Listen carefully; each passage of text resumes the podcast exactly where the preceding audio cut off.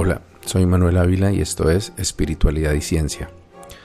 Hemos comentado cómo los seres humanos tenemos una fascinación por las teorías de conspiración, historias de miedo que creamos para aliviar un poco la ansiedad de no poder conocer con certeza las intenciones de quienes controlan el poder.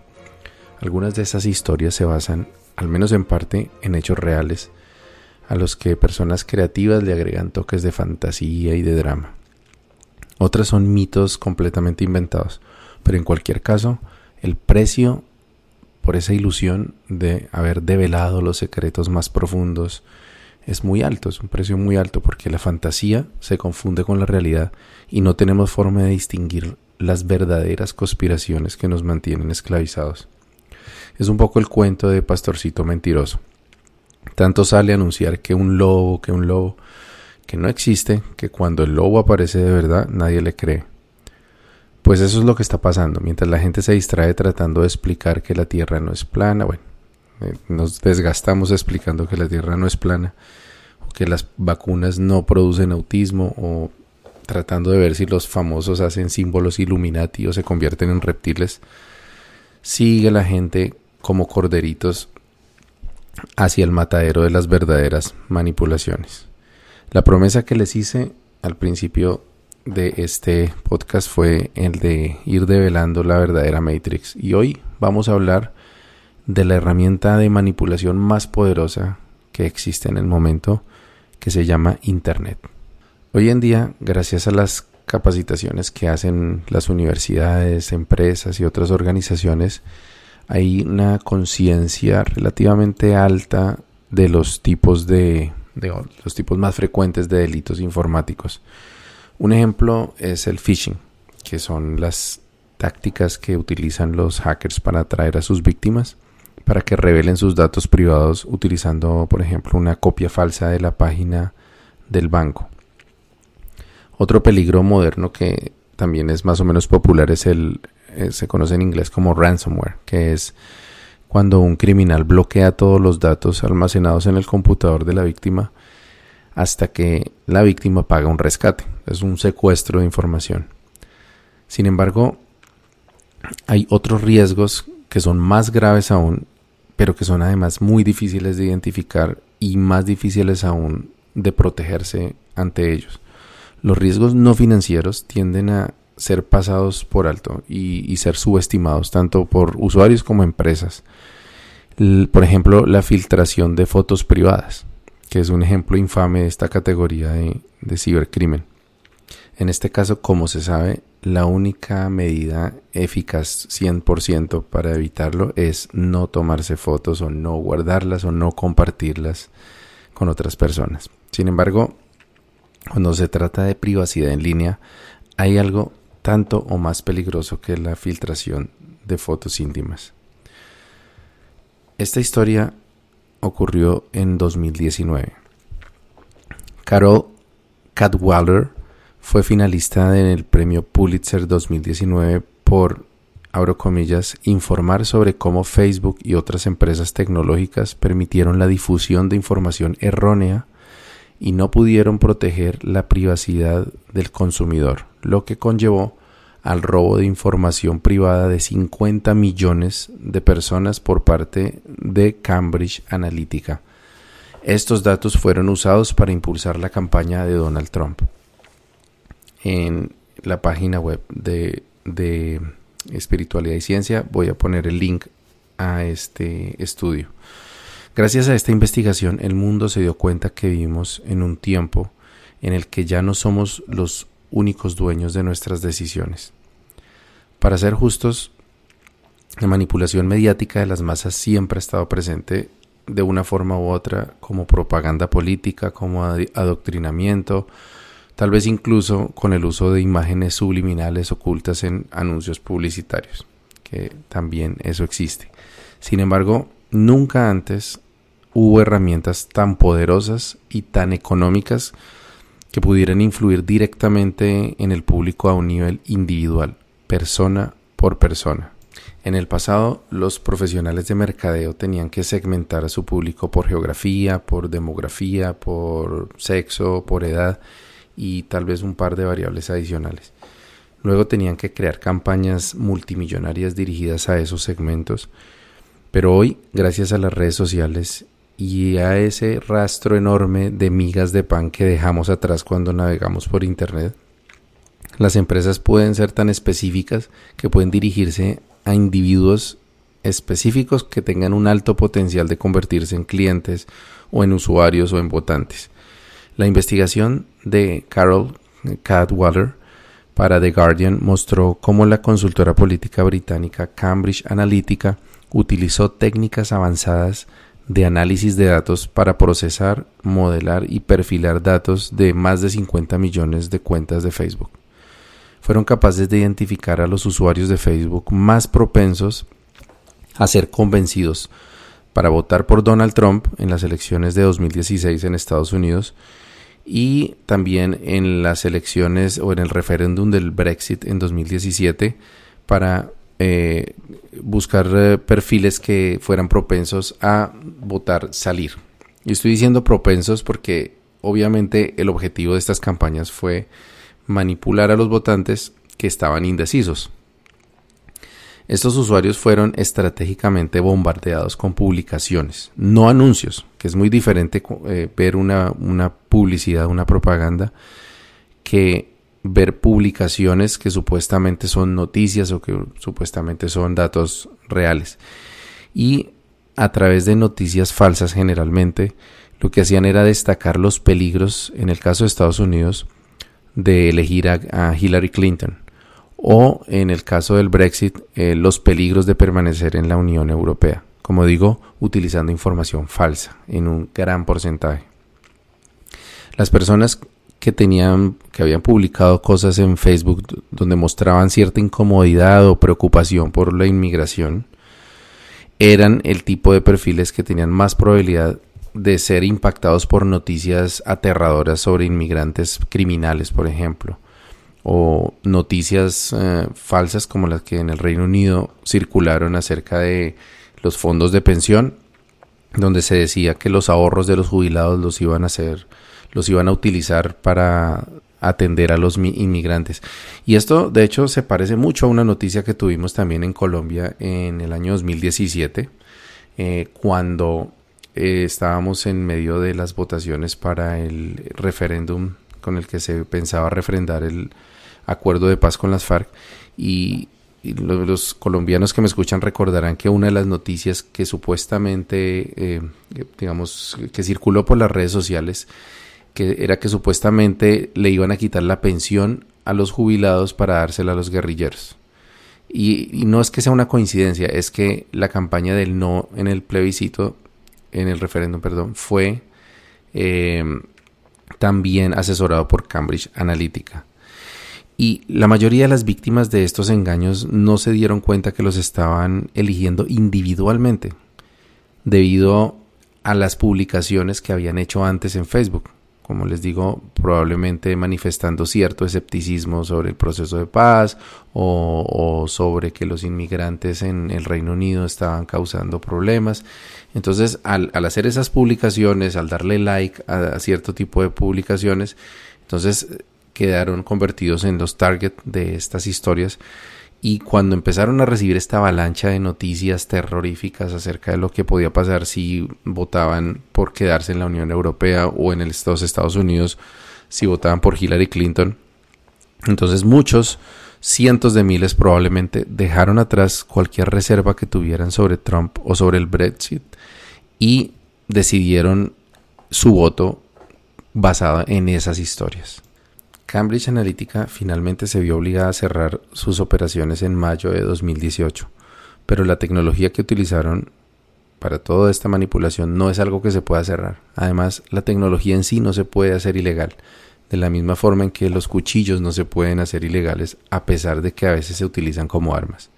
Esto significa que todos debemos ser conscientes que los delincuentes tienen la capacidad para hacer estas cosas y tomar medidas para protegernos. Lo que voy a describir ahora es un, escenario hipotético, pero es totalmente posible para que comprendan la gravedad del problema. Imagínense que la compañía XYZ Pharmaceuticals, una empresa de, farmacéutica ha obtenido la aprobación de su nueva medicina contra la ansiedad en el país ABC, para no nombrar ningún país. Ellos saben que la ansiedad es un problema que viene aumentando en ese país, especialmente entre profesionales de mediana edad, particularmente los que tienen niños y que estén pasando por dificultades económicas. Digamos que eso es un estudio que ya en ese país se, se, hizo y se compró. Entonces, esta compañía, esta farmacéutica, contrata a los consultores avanzados de la empresa, llamémosla CA2. Y esta, esta empresa promete aumentar la visibilidad de los problemas de salud mental para que la población objetivo en ese país sea más propensa a visitar al psiquiatra y a recibir los medicamentos. Hasta ahí, todo suena bien, las intenciones de la farmacéutica no son malas.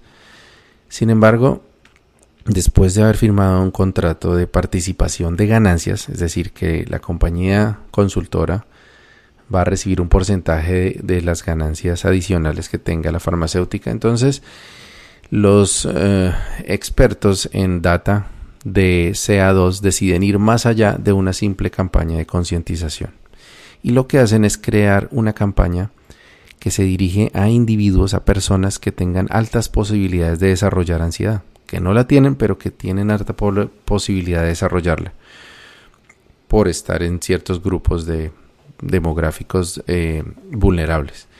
Y empieza a bombardear a estas personas con noticias reales o falsas sobre los peligros inminentes para su salud, las amenazas a la seguridad de los niños, las perspectivas de eh, problemas económicos, etc. Entonces, las personas que en ese país hayan publicado en Facebook eh, que están preocupados por el mundo, que le hayan dado like a publicaciones relacionadas con, con eh, digamos, los peligros para los niños, etc. Entonces van a empezar a recibir noticias que ellos creen que son eh, fortuitas, pero son organizadas por un algoritmo de Facebook que intencionalmente les empieza a mostrar toda esta eh, cantidad de información que tiene como objetivo desarrollar en ellos ansiedad, desarrollar en ellos eso que los puede convertir en clientes del producto que esta compañía farmacéutica está vendiendo. E, esto que estoy diciendo no proviene de un caso real que yo conozca documentado, pero se basa en el mismo principio que fue utilizado por Cambridge Analytica para las votaciones.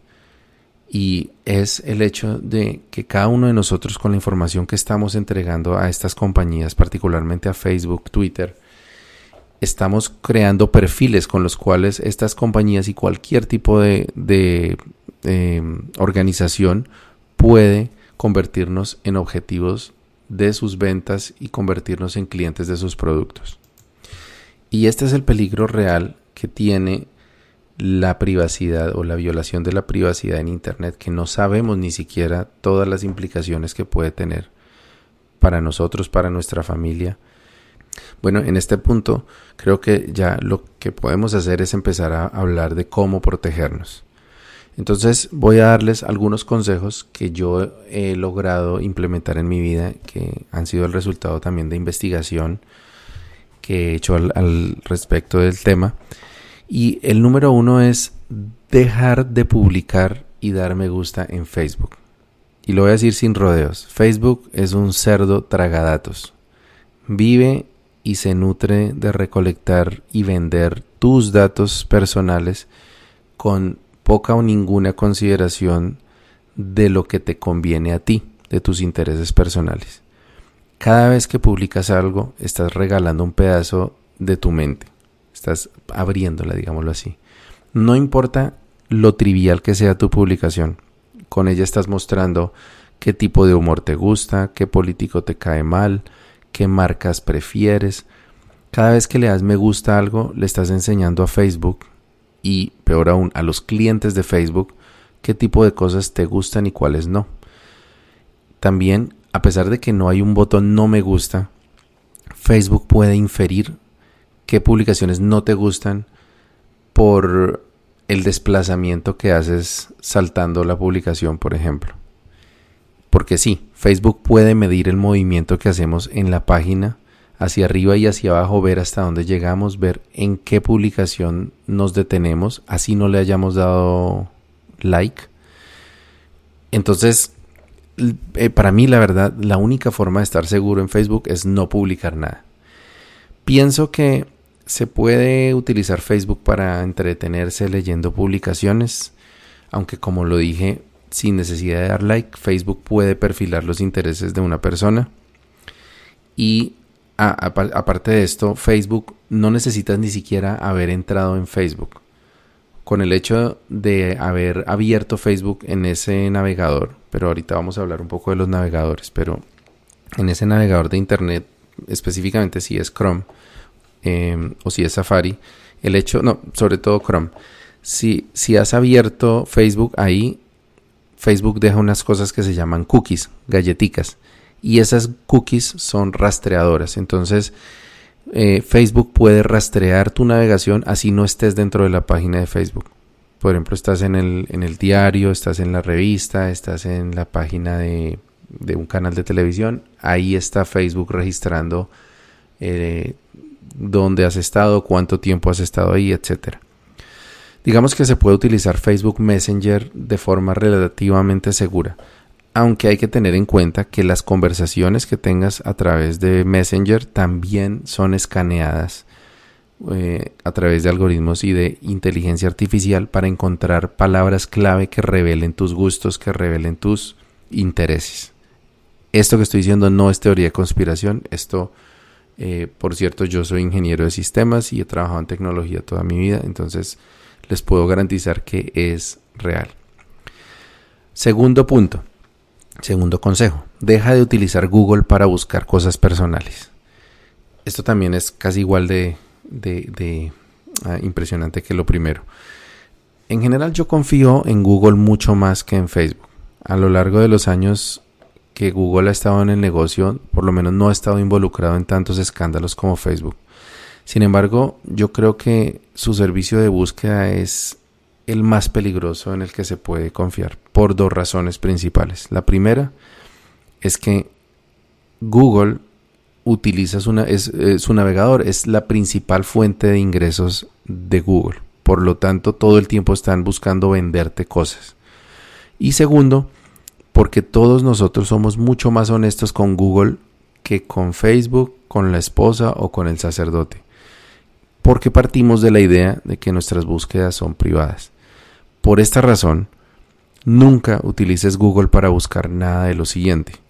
Preguntas íntimas, temas de sexo, temas de sentimiento, temas de miedos que tengas, eh, de enfermedades que puedas tener, los síntomas de ciertas enfermedades, todo esto le da información súper valiosa de tu privacidad a Google. Consultas médicas, por eso le decía, como buscar síntomas de esta enfermedad y si tengo esto, ¿qué, puedes, qué puede ser? Si tengo esta, eh, unas manchas en la piel, etc. Intereses políticos, estar buscando eh, específicamente con palabras eh, clave ciertos políticos o ciertos partidos o, ideas políticas, decisiones de compra.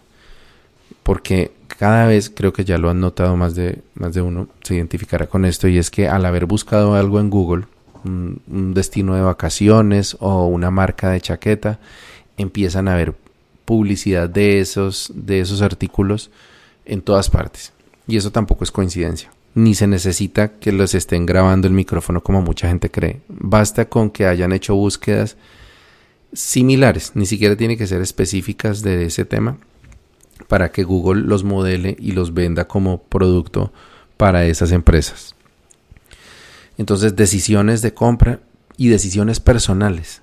Si tienes dudas acerca de si casarte o no, eh, de cómo se adopta un, un niño, la mejor forma de renunciar a tu trabajo, todas esas búsquedas están dando información clave sobre tu personalidad. A ver, yo soy consciente que esta lista que acabo de darles excluye casi todo lo que hay que buscar, lo que por lo menos tenemos que buscar en el día a día. Y por esta razón, Google nunca es mi primer sitio de búsqueda. En cambio, yo utilizo DuckDuckGo, que también voy a poner el enlace en la página. Este es un buscador que protege de forma estricta la privacidad. No guarda registro de las búsquedas, no sabe quién eres, no tienes que abrir una cuenta, no guarda tu dirección IP, no te deja galletitas, cookies en el navegador, etc. Y lo, lo, que además hace más importante no utilizar Google es que muy probablemente el resto de tu vida está en Google de todas formas, a través de Google Maps, Google Fotos, eh, los que tenemos Android, los que usamos Gmail, ahí está toda una gran parte de nuestra información. Entonces, en este caso, la seguridad nos las da es dejar el rompecabezas sin algunas piezas clave. Bueno, un tercer consejo que ya había mencionado por encimita es el utilizar un navegador privado. Muchos de ustedes utilizan Google Chrome, que por supuesto está específicamente diseñado para recolectar tanta información como sea posible. Eh, la recomendación es utilizar un navegador seguro y que proteja la privacidad como el Brave Browser, también voy a dejar un link, o Mozilla Firefox también. Eh, Brave en particular es un navegador que es relativamente desconocido, pero que tiene el mismo núcleo de Chrome, lo cual significa que las extensiones que se usan en Chrome funcionan en Brave. Y la gran ventaja que tiene es que no rastrea tu navegación en línea, no vende tus datos, y inclusive tiene una utilidad que bloquea directamente anuncios, publicidad. Hay otro, otro, digámoslo así, otra trampa muy común de estas empresas y es el famoso ecosistema, que es una de las estrategias corporativas más exitosas que han creado los gigantes tecnológicos. Consiste en ubicarte en un entorno en el cual te sientas cómodo y que te sientas como abrigadito para que todo lo que necesites esté ahí. Apple, Amazon, Facebook, Google y Microsoft todos han tratado de crear una especie de ciudades virtuales donde puedes hacer todo lo que necesitas en línea. Pero también lo puedes hacer más rápido y más fácil si no te vas a la competencia. Apple es probablemente el que ha sido más exitoso aplicando ese concepto. Entonces tienen sus computadores, sus mm, celulares, sus tablets, sus relojes y todo con el sistema operativo interconectado y la mensajería, todo está ahí. La ventaja al menos desde el punto de vista de Apple es que Apple es junto con Microsoft las compañías de la lista que no venden datos personales. Al menos ellos cobran por sus servicios y sus productos de tal forma que tienen menos aliciente para vender información de los usuarios. Por esta razón, eh, mm, lo que se dice que, que en las otras compañías, para, para Facebook, para Google, el producto eres tú. Tú no eres el cliente, tú eres el producto. Sus clientes son las compañías a las que ellos le venden la publicidad. Y el enfoque con estos ecosistemas entonces debe ser diversificar todo lo que sea posible. Si ya estás atrapado en el reino mágico de Apple, lo más posible es que tu información esté a salvo, aunque no tus ahorros, probablemente. Pero la recomendación es ver estos gigantes tecnológicos como un mal necesario. Hay que confiar en ellos para lo estrictamente necesario y no entregar toda nuestra información a una sola empresa. Yo personalmente dejé de utilizar WhatsApp y Facebook por esta razón, pero sigo estando y, publicando de vez en cuando en Instagram, sin embargo nada personal o muy poca información personal. Mi experiencia móvil le pertenece a Google, pero como dije, no utilizo ni sus búsquedas ni su navegador. Eh, otro consejo, ten cuidado con el Internet de las cosas. Vivimos en una época en la que todo se volvió inteligente. Enchufes, bombillos, aspiradoras, timbres, televisores, equipos de música y casi todo lo que se le pueda conectar a la corriente se puede conectar a Internet. Y no voy a discutir realmente qué dispositivos, digamos, vale la pena que sean inteligentes o no. Lo, lo, que quiero en este momento enfatizar es lo increíblemente inseguros que son la mayoría de esos dispositivos. Recientemente salió en las noticias que un grupo de hackers obtuvo acceso a cámaras eh, del timbre inteligente de Amazon que se llama Amazon Ring. Se robaron las claves de las redes Wi-Fi a las que estaban conectadas y en muchos casos se robaron los videos grabados con esas cámaras. Las cámaras inteligentes son particularmente sensibles si están configuradas para grabar el interior de la casa. Es decir, si, si las cámaras nos están grabando todo el tiempo o a nuestros niños, esa es una información muy sensible. Y con mucha frecuencia lo que hacen los hackers es que eh, utilizan estas cámaras que, generalmente tienen unos eh, eh, sistemas de almacenar la contraseña del Wi-Fi muy insegura y pueden robar la contraseña del Wi-Fi.